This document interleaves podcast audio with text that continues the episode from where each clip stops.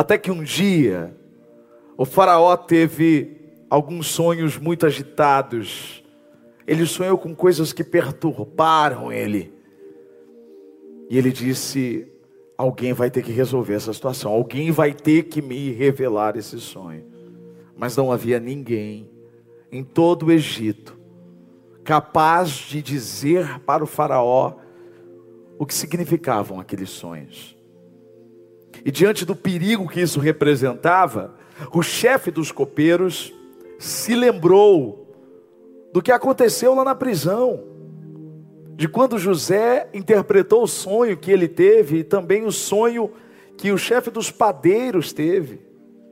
Então ele vai e fala para o Faraó: ele diz: Olha, eu sei, eu conheço alguém, o nome dele é José. Ele estava na prisão junto comigo. Ele revelou, ele interpretou o sonho que eu tive. Então o Faraó manda chamar José. José tem a roupa trocada, toma um banho, faz a barba, e José é levado até a presença do Faraó. O faraó conta os sonhos que ele teve e José traz a interpretação de Deus para aqueles sonhos. E mais do que isso, José dizia o que ele deveria fazer, porque a interpretação do sonho era que haveria sete anos de miséria, mas antes haveria sete anos de fartura. E ele disse: Olha, Faraó, vocês devem é, nomear um homem, alguém que, que vai conseguir estocar alimento nesses sete anos de fartura, porque depois virão sete anos difíceis. Então Faraó olhou para José diante daquela revelação e disse o seguinte, verso 39. Disse, pois, o Faraó a José: Uma vez que Deus lhe revelou todas estas coisas, não há ninguém tão criterioso e sábio como você. Você terá o comando de meu palácio e todo o meu povo se sujeitará às suas ordens. Somente em relação ao trono eu serei maior do que você. E o Faraó prosseguiu: Eu entrego a você agora o comando de toda a terra do Egito. Em seguida, o Faraó tirou do dedo o seu anel selo e o colocou no dedo de José. Presta atenção. Mandou-o vestir de linho fino colocou uma corrente de ouro em seu pescoço, também o fez subir em sua segunda carruagem real, e à frente os arautos iam gritando: Abram caminho. Assim José foi posto no comando de toda a terra do Egito. Disse ainda o Faraó a José: Eu sou o Faraó, mas sem a sua palavra ninguém poderá levantar a mão, nem o pé em todo o Egito. Uau! Como Deus é maravilhoso, não é?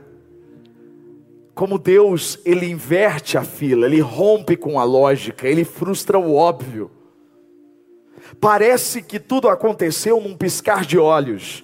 Parece que o, José acorda numa prisão e de repente, no mesmo dia, ele é colocado no posto alto do comando do Egito, se torna o governador. E Deus realmente pode fazer isso. Ele pode, num piscar de olhos, num estalar de dedos, mudar toda a sua vida. Mas como nós temos estudado e aprendido muito sobre essa história, nós entendemos que na verdade não se trata de um piscar de olhos ou não se trata de um estalar de dedos. Na verdade, Deus estava trabalhando o tempo todo nos bastidores. O processo estava desenhado para esse momento. José não sabia a data, José não sabia o que poderia acontecer com ele naquele dia e a vida dele mudou completamente. Eu aprendo algo aqui antes de começar a pregar. Eu queria que você entendesse isso, porque às vezes você você está aí vivendo a sua vida e você não consegue perceber. Mas Deus está trabalhando em silêncio, Ele está trabalhando nos bastidores, e de repente, pá, Ele inverte a fila, Ele frustra o óbvio, Ele rompe com a lógica. Deus muda a sua vida. Isso é fantástico, isso é maravilhoso, isso me traz esperança.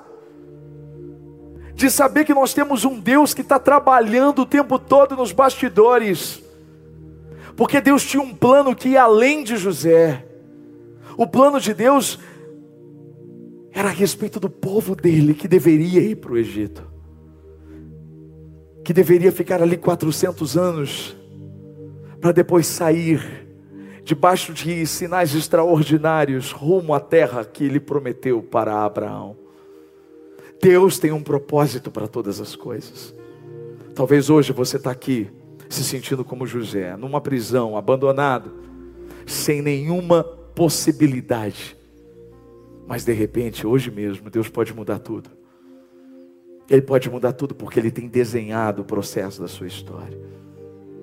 Eu estou falando isso porque eu sei que Ele faz isso. Não é apenas o Deus da Bíblia, mas é o Deus que faz isso o tempo todo. Eu vejo isso acontecendo o tempo todo na vida das pessoas. Eu queria compartilhar com vocês um presente que eu ganhei no dia do meu aniversário. fiz 40 anos no dia 29 de outubro. E eu ganhei esse presente aqui do Ignaldo, meu irmãozão. Olha aqui que eu ganhei. Você sabe o que é isso aqui ou não? Hã? Eu vou tirar para você ver o que é. Brinca comigo agora. Hã? Só os mais antigos vão saber, aí você não vai dizer o que, que é, porque você quer passar de novinho, né? Hã? Essa aqui é a espada de quem? Thundercats. Quem assistiu Thundercats aqui? Levanta a mão. Uh, tô me sentindo mais confortável agora. Glória a Deus, não é? Eu ganhei essa espada aos 40 anos do Thundercats. 40 anos de idade eu ganhei espada. E talvez você ache estranho, por que, que alguém vai dar uma espada do Thundercats para o pastor? é que esse presente tem uma história por trás desse presente. Eu contei essa história algumas vezes, desde quando nós começamos, quatro anos atrás, lá na Bento Carlos. contei essa história. Eu tinha oito anos de idade. E você sabe, talvez você já tenha ouvido a minha história. Eu venho de uma família muito pobre, mas muito pobre mesmo. A gente passava por muitas dificuldades. Meu pai era motorista de caminhão de lixo. Morávamos numa casa muito pequena, uma infância muito, mas muito complicada mesmo. E por ser uma infância complicada, eu fazia questão de chegar mais cedo na escola. Aí você fala: olha que moça estudioso. Não, eu queria comer a bolacha e o leite que serviam na escola. Então eu chegava bem cedo, acordava bem cedo para comer a bolacha Mabel, aquelas rosquinhas, sabe? E o leite com chocolate. E era gordinho. Fazia amizade com as, as mulheres da cantina. E elas acabavam dando umas bolachinhas a mais. Dizia, bom dia, como vai? Tudo bem? Essa bolachinha tá gostosa hoje? Oi, tudo bem com você? Queridos, tem um dia que eu acordei atrasado. E sempre tinha um rapaz, um colega, Daniel, ele passava em casa, a gente ia junto para a escola. E nesse dia eu me atrasei, sabe aquele dia que você acorda atrasado? E aí, mas Deus faz tudo por um propósito. Eu acabei de sair com o Daniel, preocupado porque a gente ia perder a bolacha e o leite. E quando a gente chega na esquina da nossa casa, da minha casa, a família que morava ali era uma família japonesa. E os japoneses têm uma cultura diferente da nossa. Quando eles vão mudar, eles jogam tudo fora.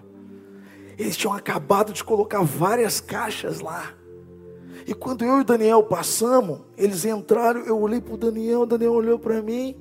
A gente olhou para. Eu só enxerguei duas coisas ali: duas caixas de brinquedos.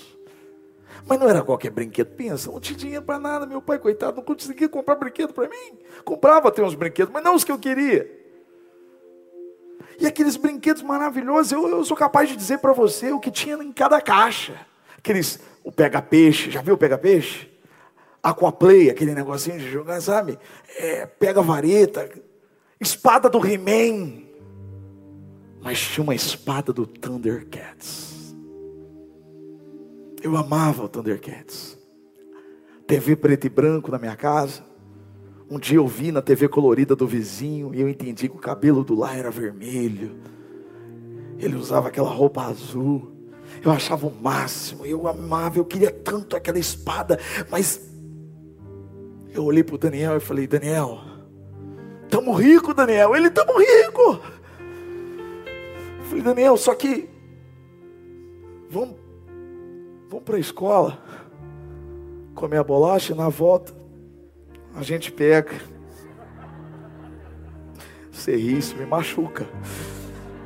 É sério. Isso aqui, sabe quando eu preguei aqui no primeiro culto, encarando o passado?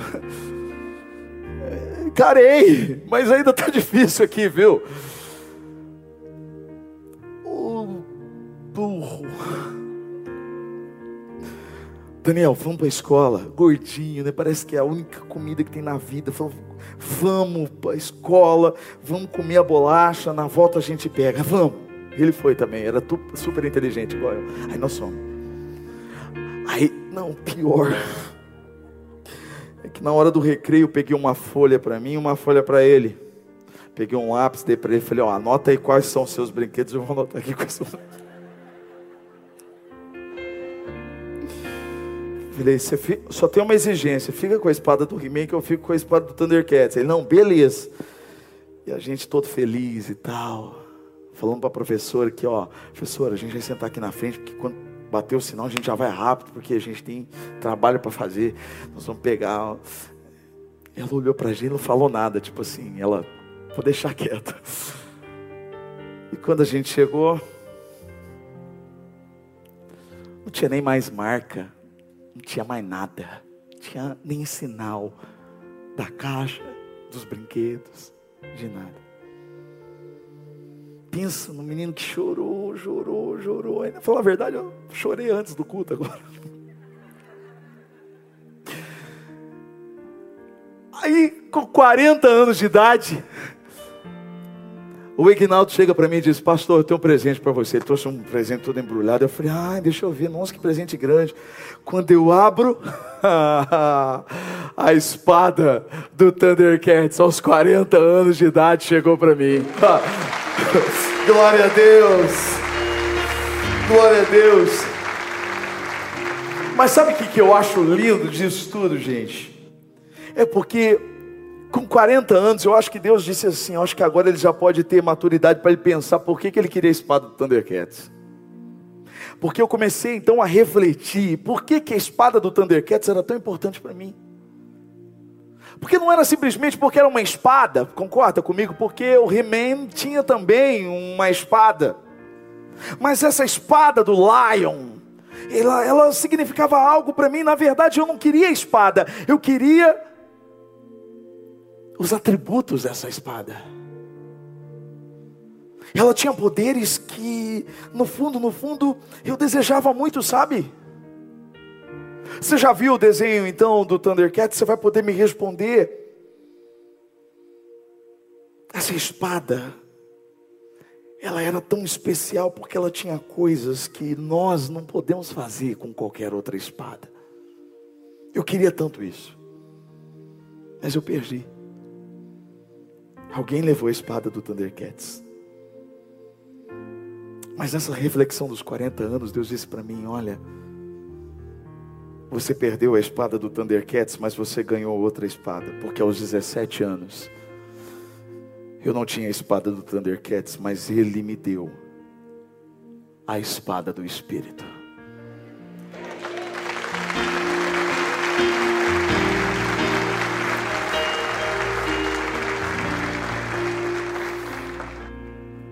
E você vai ver algumas diferenças entre essas duas espadas. Como chamava essa espada? Espada justiceira. Deus me deu a espada da justiça. A justiceira era usada pelas próprias mãos. Aqui, a espada da justiça vem do autor e consumador. Vem do Senhor, o justo. Todas as vezes que o Lion pegava essa espada na mão, ele dizia: Thunder, Thunder, Thunder, Thundercats. Oh. Oh. Uau. Oh. Alguém, alguém escreveu hoje na rede social que viu, viu no primeiro culto. Ah, eu acho que é por isso que ele fala uau. Oh. Mas thunder é trovão. Ele está invocando trovão, trovão. Gatos do trovão. Mas essa espada aqui não é apenas o trovão, mas é aquele que Apocalipse revela como aquele que tem a voz de trovão. Porque toda vez que eu abro, que eu pego essa espada do Espírito na mão, eu posso ouvir aquele que fala e troveja sobre a minha vida, aquele que tem autoridade para falar. Toda vez que o Lion, ele dizia Thunder, Thunder, Thundercats, a espada crescia. Toda vez que você invoca aquele que tem voz de trovão, que é o dono dessa espada, essa espada ela cresce, ela cresce e ela corta, ela, ela penetra dentro de mim, dentro de você. O poder dela cresce sobre a minha vida a partir do momento que eu invoco ao Senhor. Ela tem um significado diferente. Sabe que era fantástico? Toda vez que ele dizia Thunder, Thunder, estava em perigo, não é? Estava em perigo, e de repente viu Munha. Olha o que vocês assistiam. Ele falava: Espíritos do mal, transforma essa forma decadente em Munha. Misericórdia.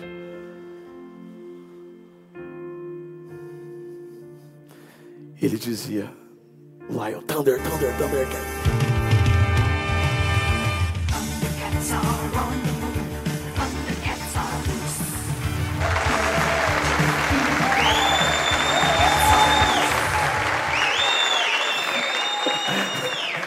Toda vez que ele dizia Thunder, Thunder, Thunder, o que, que acontecia?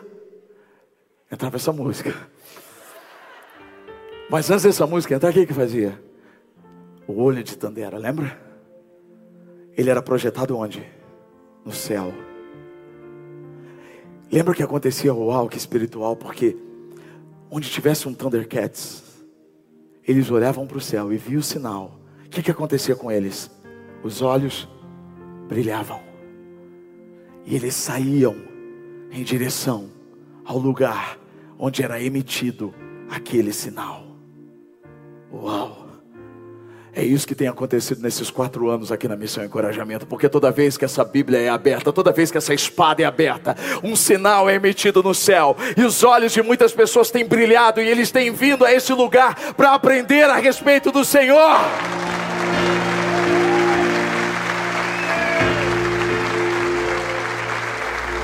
Mas de verdade, o que eu mais curtia, de verdade, o que eu mais queria, eu entendi o que eu mais desejava na espada, não era nada disso.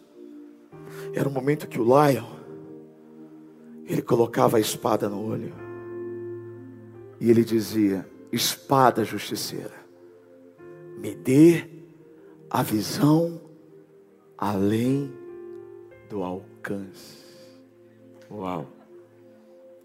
Cara. Como eu queria, desde pequena, enxergar além das minhas circunstâncias. No fundo, eu não sabia, mas no fundo estava dentro de mim o desejo de poder enxergar além, de poder ver além daquela circunstância tão difícil.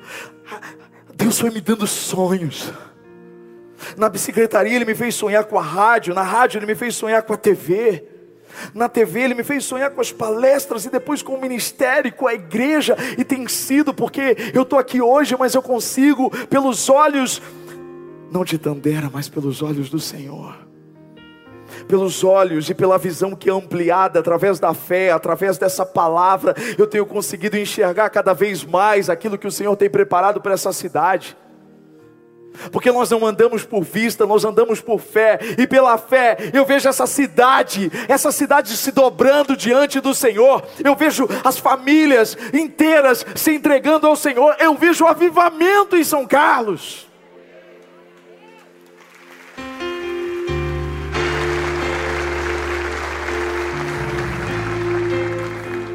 Pastor, eu não estou entendendo o que, que essa espada justiceira o que, que o Thundercats tem a ver com José que você leu? Tem tudo. Tem tudo. O texto que nós lemos, ele, ele revela algo, ele é algo tremendo, porque o texto diz que ele recebeu roupas de linho. Olha aqui. José é chamado da prisão e vai direto para a presença do Faraó. O Faraó ouve a revelação, depois ouve o plano, então o Faraó dá ordens para que alguém traz, trouxesse um anel, um anel de autoridade, colocou um anel sobre o dedo de José, mas foi depois, ele manda chamar alguém com linho. Você não sabe o que significa isso? Isso significava um traje real.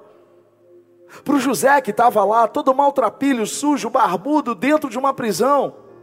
De repente ele começa a receber um traje real, ele começa a receber roupas reais, roupas de linho. Ah, meu querido, eu não sei você, mas passa um filme na minha cabeça. E se passa um filme na minha cabeça, como não passar tudo isso na cabeça de José, porque lembra do texto que nós lemos no domingo passado, quando os irmãos se revoltaram contra José porque ele teve sonhos, achavam que ele era pretensioso. E a Bíblia diz, e nós lemos aqui na mensagem de domingo passado, que ele foi jogado num poço sem água. E a Bíblia diz que os irmãos arrancaram dele a túnica. Aquela túnica deu o que falar, porque era uma roupa diferenciada, era uma roupa que José recebeu do pai, os outros irmãos não tinham recebido. E por conta daquela roupa, os irmãos achavam que José estava se achando melhor que eles. O que eles fizeram? Eles arrancaram a roupa de José. Eles arrancaram a túnica, eles tinham tanta raiva, tanto ódio de José. Eles tinham tanta raiva daquela túnica. Eles arrancaram aquela túnica. Porque eles não entendiam não era a túnica que fazia de José um menino diferenciado. Não era a túnica que fazia de José um menino que um dia seria colocado acima dos irmãos. Tanto que eles tiram isso de José agora, anos depois. José consegue ver que aquilo que foi tirado dele, que representava algo, de repente, agora pela mão do próprio Faraó, o homem mais importante na posição política daquele reino, ele está tirando, está mandando colocar roupas de linho, trajes reais em José.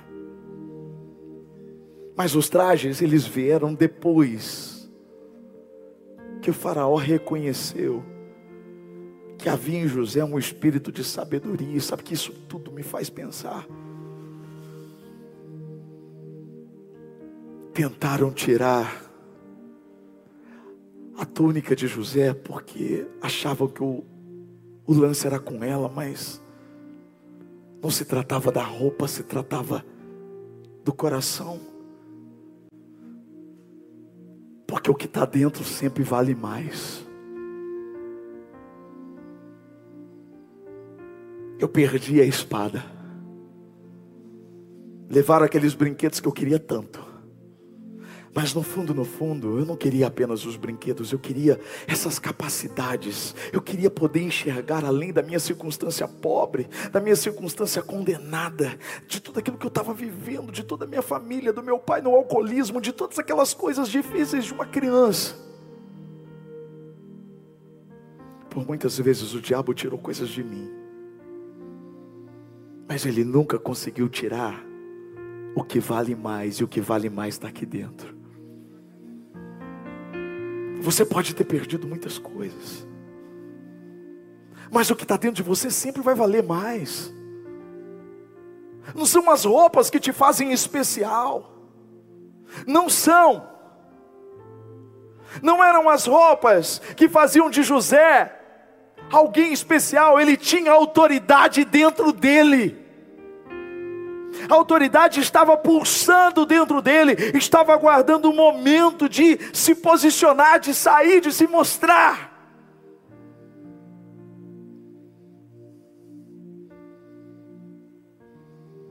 Como as pessoas precisam mudar a mente. Uma vez eu fui convidado para pregar numa igreja, numa cidade vizinha, em Araras. Eu fui com muito amor, não conhecia a igreja. Teve uma época que eu pregava muito, eu pregava quase 30 vezes no mês, era quase todos os dias pregando.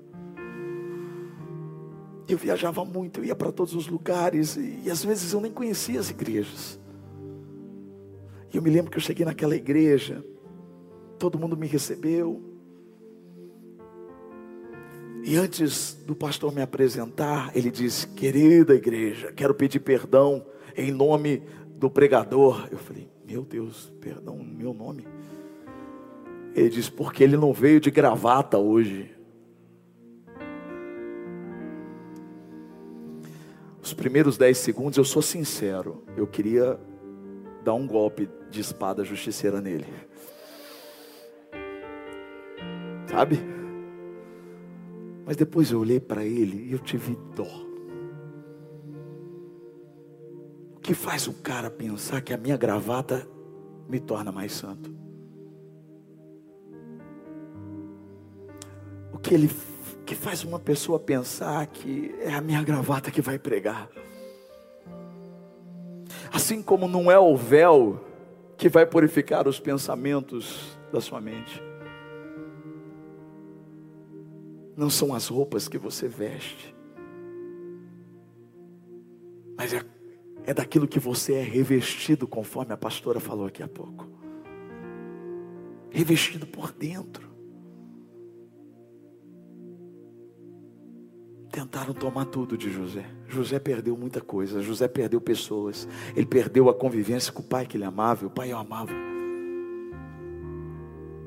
Ele perdeu a adolescência. Foi vendido como escravo. Perdeu a honra.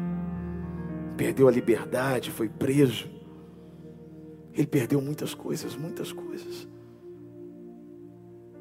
Mas nunca conseguiram tirar de dentro dele a promessa que Deus tinha feito nunca conseguiram tirar de dentro dele a autoridade que ele tinha recebido. Assim como eu olho para a Bíblia e vejo muitas vezes isso acontecendo. Com Davi, por exemplo, Davi ele perdeu o palácio para o próprio filho, Absalão, que conspirou contra ele. Davi perdeu o palácio, teve que sair de madrugada com a roupa do corpo.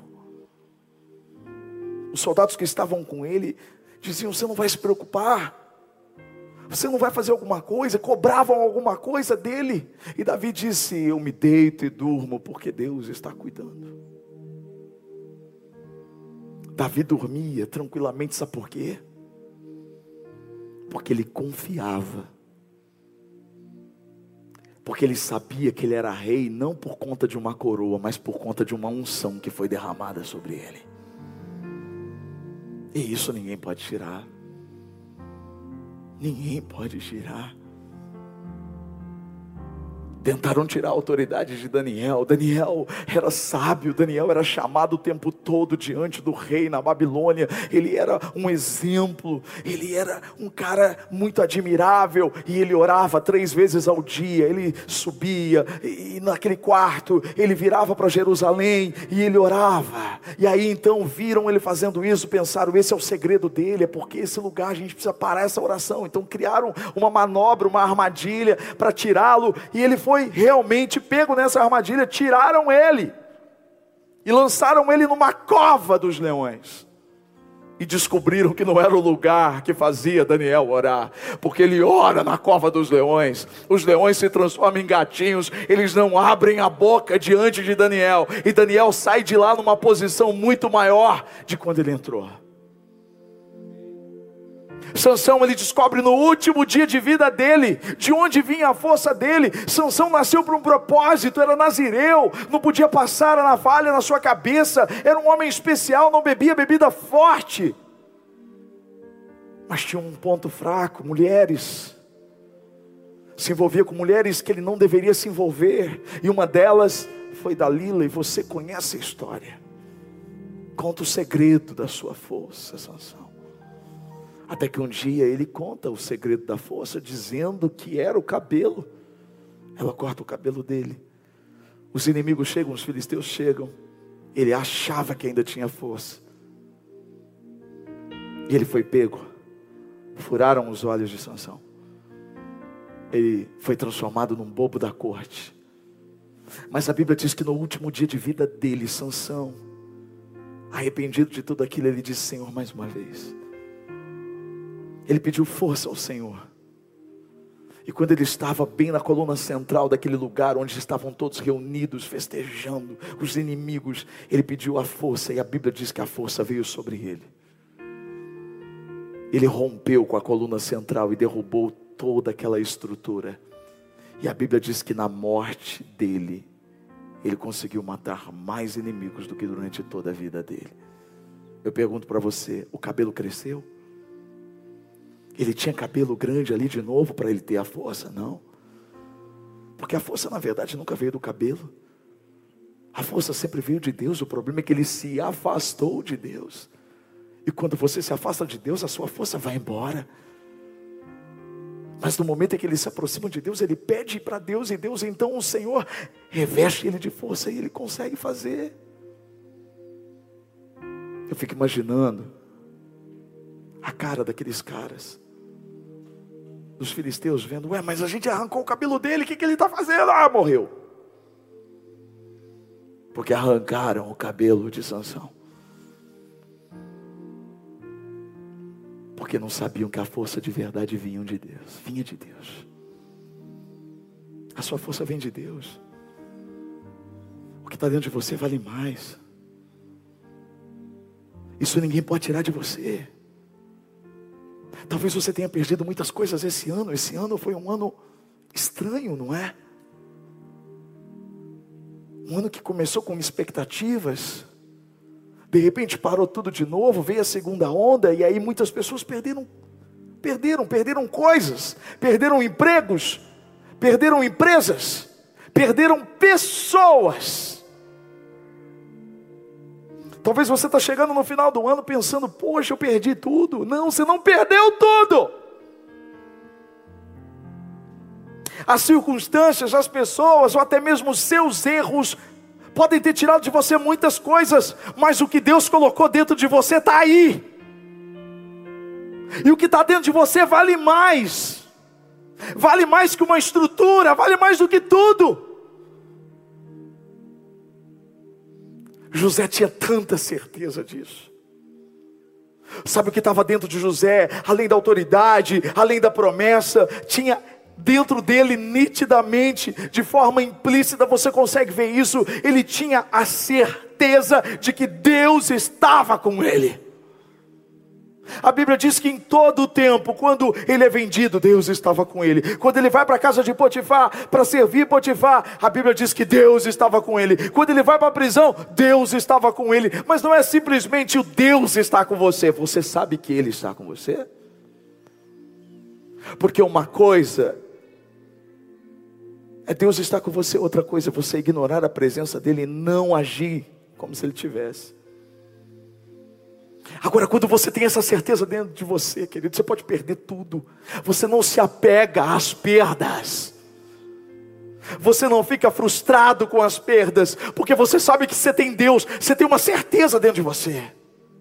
Você sabe que quem tem Deus tem tudo.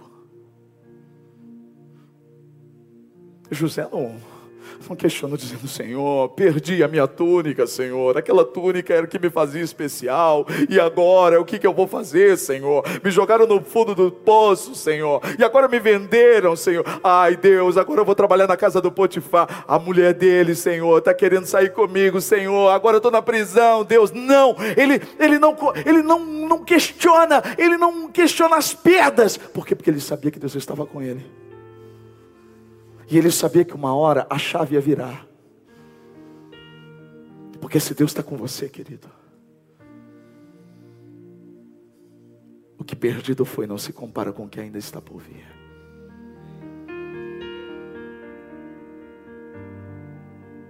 Às vezes você fica mal porque você perdeu clientes. Você fica mal porque você perdeu umas vendas, porque você perdeu um negócio. Cara.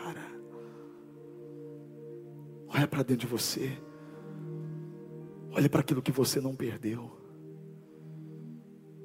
José tinha tanta convicção de que Deus estava com ele, que ele nunca negociou os princípios, sabe? Ele não chutou o pau da barraca como muitas vezes a gente faz. Sabe quando você começa a perder as coisas, então você fica irritadinho com Deus e você já chuta o pau da barraca? É mais ou menos quando você faz uma semana de dieta e quando você vai pesar, você vai ver que, ver que ao invés de emagrecer, você aumentou dois quilos ainda, você chuta e já vai comer um McDonald's. Você fala, tô fora. Porque você quer resultados imediatos. E quando os resultados não vêm de forma imediata, você se revolta, você se rebela e você quebra princípios. Aquela mulher, ela se revela para José, dizendo: Olha, eu quero você. Talvez José pudesse pensar: Poxa, eu vou me deitar com ela, vou melhorar as coisas aqui para mim ninguém vai saber. Não, não. Não, sabe por que, que não? Porque ele sabia o que tinha dentro dele. Quando você sabe o que tem dentro de você, você não negocia com Satanás. Quando você sabe que tem dentro de você, você não negocia os seus princípios, você não se vende, você não tenta atalhos. Você sabe o que está dentro de você. Você sabe.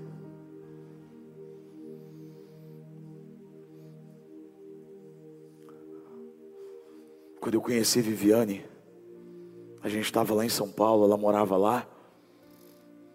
Fiquei um final de semana na Globo lá e, e aí fui, fui para conhecê-la. Nós começamos a namorar já no primeiro final de semana. E a gente se reuniu, a gente saiu. Eu me lembro que ali na Paulista, eu parei e ele disse assim: Ó, eu vou falar uma coisa para você agora, e eu quero que você me leve a sério. Geralmente as mulheres falam isso, né? Fui eu que falei para ela. Falei assim, ó, eu não sou qualquer homem. Ela olhou para mim e falou, ai meu Deus, o que, que ele está falando? Eu falei, ó, deixa eu te explicar. Eu não sou como os outros homens, eu, eu, eu tenho, eu sei o que está dentro de mim. Hoje eu sou apresentador do jornal. Mas se ele me pedir para sair, fazer o que ele quiser que eu faça, a hora que ele pedir, eu vou, vou fazer. No primeiro dia, eu avisei ela. Ela olhou para mim. Ela falou: "É, a minha mãe, a minha mãe já profetizou que um dia eu ia casar com um pastor." Eu falei: "Mas não vou ser pastor, filha." Não estou falando isso. Bobinho. Eu falei que eu sei que tem dentro de mim, que se Deus me chamar para fazer o que quiser, mas não, pastor.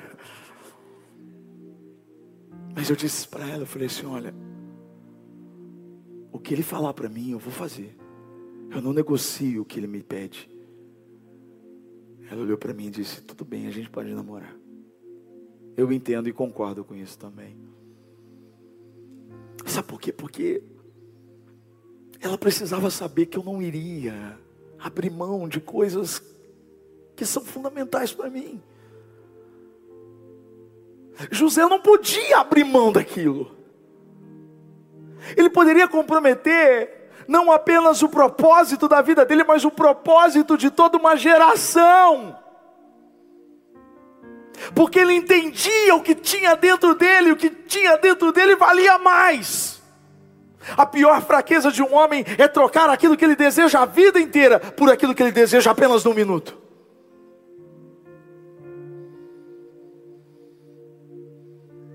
José não trocou. Sabe o que eu vejo para terminar?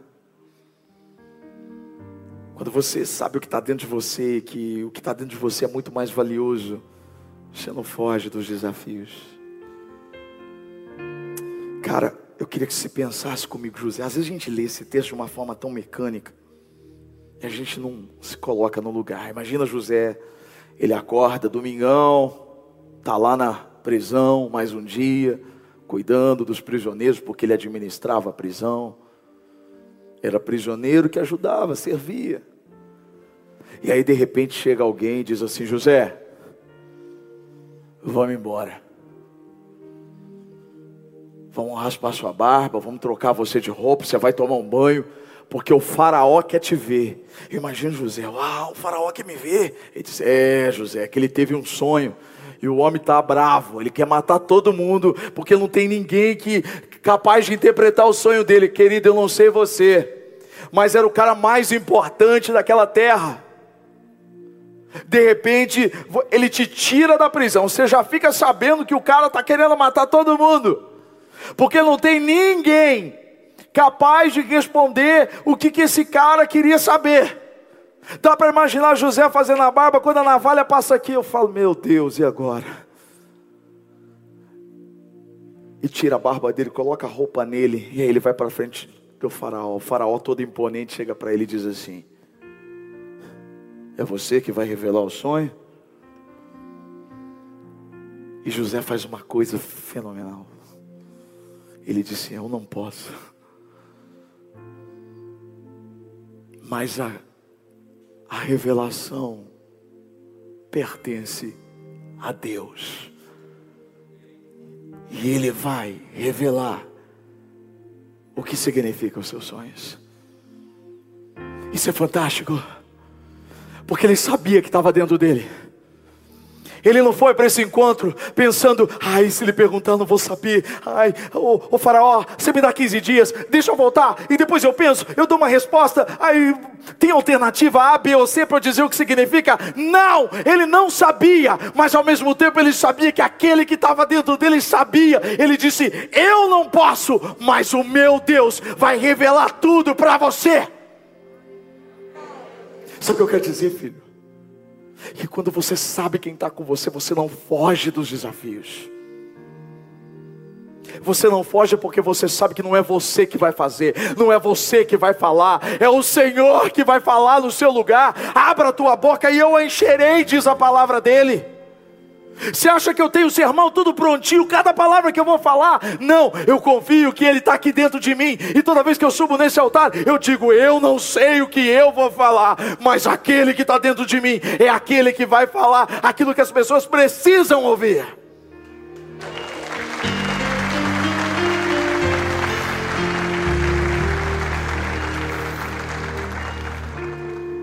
Eu não sei o que vem em 2022. A televisão diz que está vindo aí uma nova onda. A televisão diz tantas coisas, não é? Na minha época não era assim. As pessoas dizem tantas coisas. Mas seja o que vier, vá para cima. Vá com a cabeça erguida. Porque quem está dentro de você é o leão da tribo de Judá. Ele é maior do que tudo. Ele é maior do que todos os desafios. O que está dentro de você vale mais. Então fecha os seus olhos. Se renda diante dele agora. Fecha os olhos. Ah, Espírito Santo, abre os olhos espirituais dos teus filhos. Faz eles enxergarem o que está dentro deles. Quantos aqui perderam muitas coisas? Quantos aqui, Senhor, a Deus, foram passados para trás? Quantos aqui perderam oportunidades? Ah, Deus, como aquela oportunidade que eu perdi por inocência, Senhor. Ah, meu Deus querido, mas aquilo que eu tanto desejava, no fundo, não era a espada, mas era a capacidade de poder enxergar além do que os meus olhos são capazes de mostrar. E isso o Senhor fez ao longo dessa trajetória, Senhor. Lá se foram 32 anos desde essa história. E até aqui o Senhor tem me ajudado. Eu sou prova viva de que o Senhor é o Deus que mantém firme dentro de nós aquilo que o Senhor colocou. Nada e ninguém pode tirar. Então, Pai, no nome de Jesus Cristo, faz os teus filhos olharem para dentro deles e enxergarem as riquezas, as preciosidades, o chamado, a esperança, a autoridade, seja o que for, Senhor, o teu reino, porque Jesus disse isso. O reino dos céus está dentro de nós, um reino inabalável, um reino que tem lei própria, um, um reino que tem regras próprias, diferentes deste mundo, um reino que tem uma própria economia, um reino diferente, está dentro de nós, Senhor. O teu Espírito está dentro de nós, carisma, Os dons irrevogáveis do Espírito estão dentro de nós. Ninguém pode tirar isso de nós, Senhor. Por mais que o ano tenha sido difícil, por mais que o ano tenha sido de muitas perdas, o que está dentro vale mais. Obrigado por essa palavra, Senhor. Obrigado porque a tua visão não mudou. Tua visão para minha vida é o que eu quero ter. Os teus propósitos para mim vou viver. Nenhuma outra ambição para conquistar. Somente uma motivação de te agradar. Tua visão para minha vida é que eu quero ter. Diga isso para ele. Os teus propósitos para mim vou viver. Nenhuma outra ambição para conquistar. Somente uma motivação de te agradar. Limpa o meu coração deste mundo mal. Sim, Senhor. Ensina-me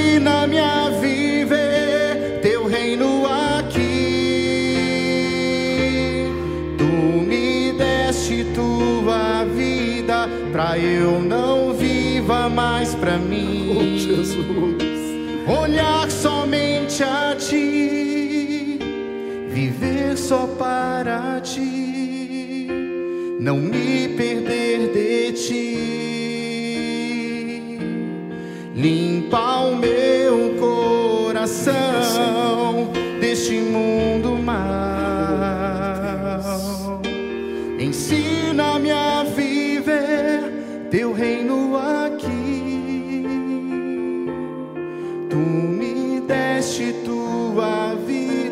Para que eu não viva mais para mim. Olhar somente a ti, viver só para ti, não me perder de ti. Obrigado, Jesus. Obrigado por essa palavra.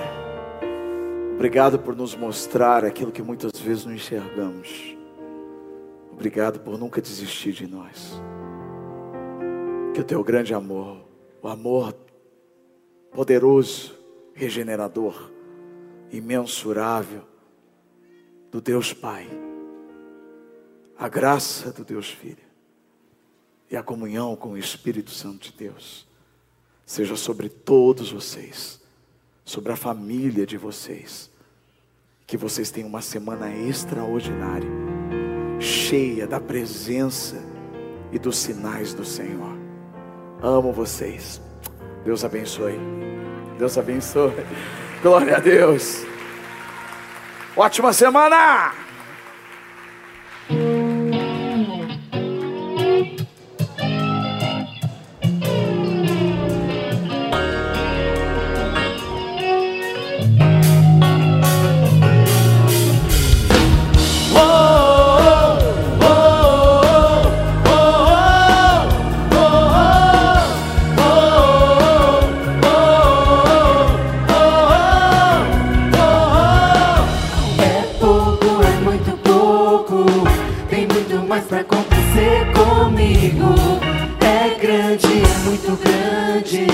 Cada promessa que eu tenho em Cristo.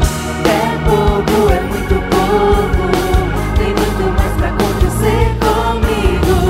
É grande, é muito grande. Cada promessa que eu tenho em Cristo. Obrigado, Jesus, te louvo pelo preço pago no Calvário. Obrigado,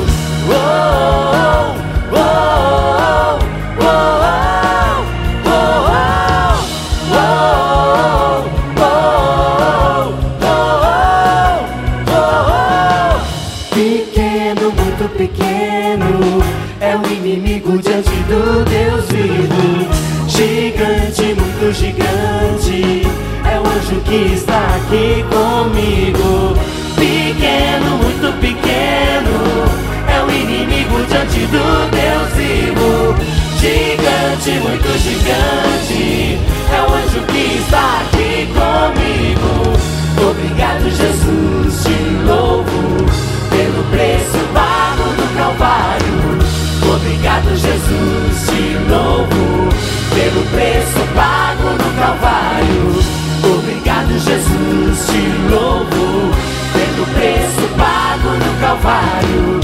Obrigado, Jesus, te louvo.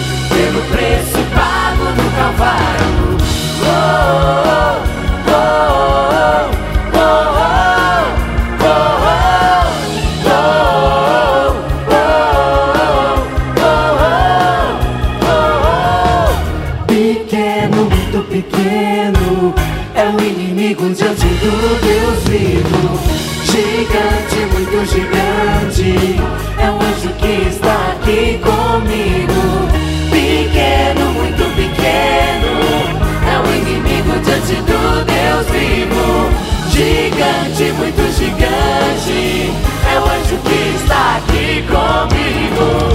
Obrigado, Jesus, te louvo pelo preço pago no Calvário. Obrigado, Jesus, te louvo pelo preço pago no Calvário. Obrigado, Jesus, te louvo pelo preço pago no Calvário. Obrigado, Jesus, te louvo pelo preço pago no Calvário.